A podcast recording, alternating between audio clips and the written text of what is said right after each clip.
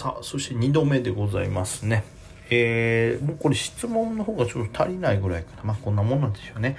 えー、まずは DJ 特命さん、はじめまして、こんにちは。トレードのために新しい PC を買うつもりなのですが、どのぐらいハイスペックの PC を買えばいいのでしょうか？グラフィックボードも必要なのでしょうか？あと、梅木さんは机と椅子でなく床に座るスタイルだったようですが、新居でも床座りですか？と来てますね。はい。まずはまあ、そのスタイルは変わらず床座りですね。その、何でしょうか、あの、トレード用のデスクとかはもう変わらずというとこなんで、あの形は何も変わっておりません。で、まあね、これ難しいですが、どれぐらいハイスペックな PC が必要かというところですけど、正直なところ、その、えっ、ー、と、トレードをするだけであれば、ハイスペックな PC はあんまりいらないかなと思いますね。まあ、いくつかの同時にこうね、演算処理とかをさせたり、まあ、例えば、まあ、それでもそんな多くないですけど、その、いわゆるツイッターを見ながら、他でちょっと、えー、記事を調べそしてまあ SBI のツールを動かしつつ、えー、発注君を動かしてみたいな。で、えー、何ですか？バケスピも見るみたいなことやると、まあ、いくつかのソフトを同時に展開するのでいわゆるクワッドコアみたいな。もう今クワッドもそんな高スペックってわけじゃないですけど、とりあえずコア数が多くて同時にいろんな、はい、あの、作業をするのに早いというのがあった方がいいのかなと思いますけど、それにしてもいずれにしてもそこまでハイスペックなものは必要ないのかなと思いますけどね。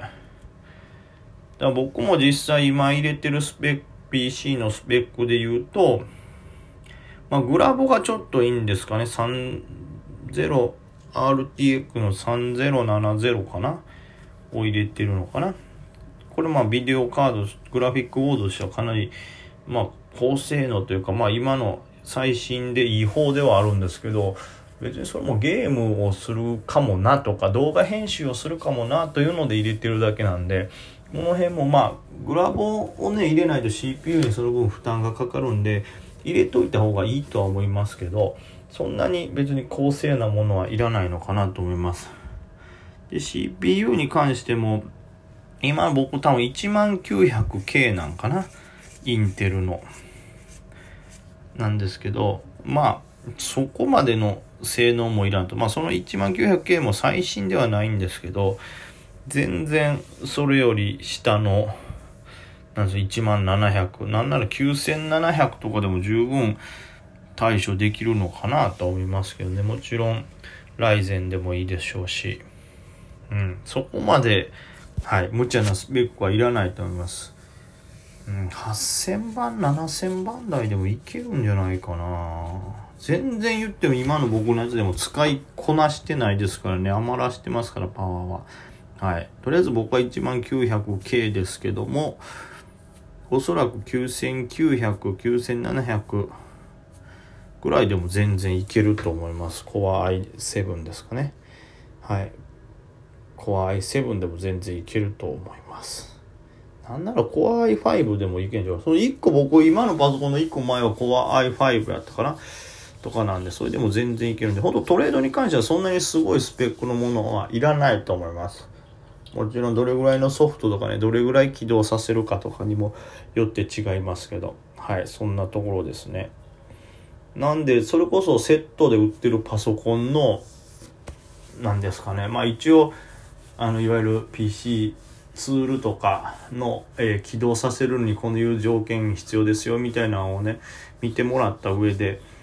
そこまで高いのは全然必要ないと思います。グラボも一応入っとるで、まあ、CPU さっき言ったみたいにこの i5 でもいいぐらいなんでそれぐらいで良いかと思いますよ。はい、えー、続いて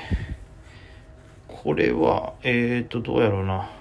あそんなことまちょっとこれはまあいいか。知らない人に対してもね、もしかしたら、僕が知らなかっただけだと思いますけど、大輔さんですね。いつも本当に楽しく聞かせていただいております。とんでもないです。ありがとうございます。梅木さんの質問、一つの質問に対して一つの配信という案は大賛成です。聞いている人の側の気持ちを考えてくださって、梅木さん本当に良い人だなと思います。かっこ本気で。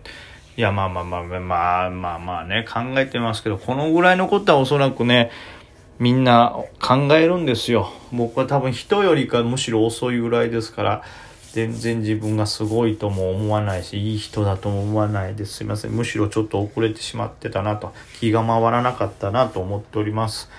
え私は昔の特に気になった回はラジオトークにお気に入り機能がありますので、え星マークのお気に入りボタンを押してすぐに聞けるようにしたりして、梅木さんのラジオを時々聞き直したりしております。ありがとうございます。なるほど。まあそういう機能もあるんで、まあもちろんですけども、新しくね、あの、調べた人に関しては、質問してくれた人に関しては、えー、まあ新しい質問のところからワードを拾ってきてたりしてるんで、自分の質問内容に合わせてね、ちょっとワードを検索すると調べやすいのかなとか。で、まあ質問とかはしてないけども、まあ、僕の話の内容で、こういうことについて喋ってんのを聞いてみたいなっていう方は、その、それについてのワードをちょっと調べて検索していただいてですね、その放送回に届いていただいたらと思いますけど、むしろ、そのとは別に一回聞いたことある人はこの大輔さんのように、えー、お気に入りボタンを押してまたすぐ聞けるようにということを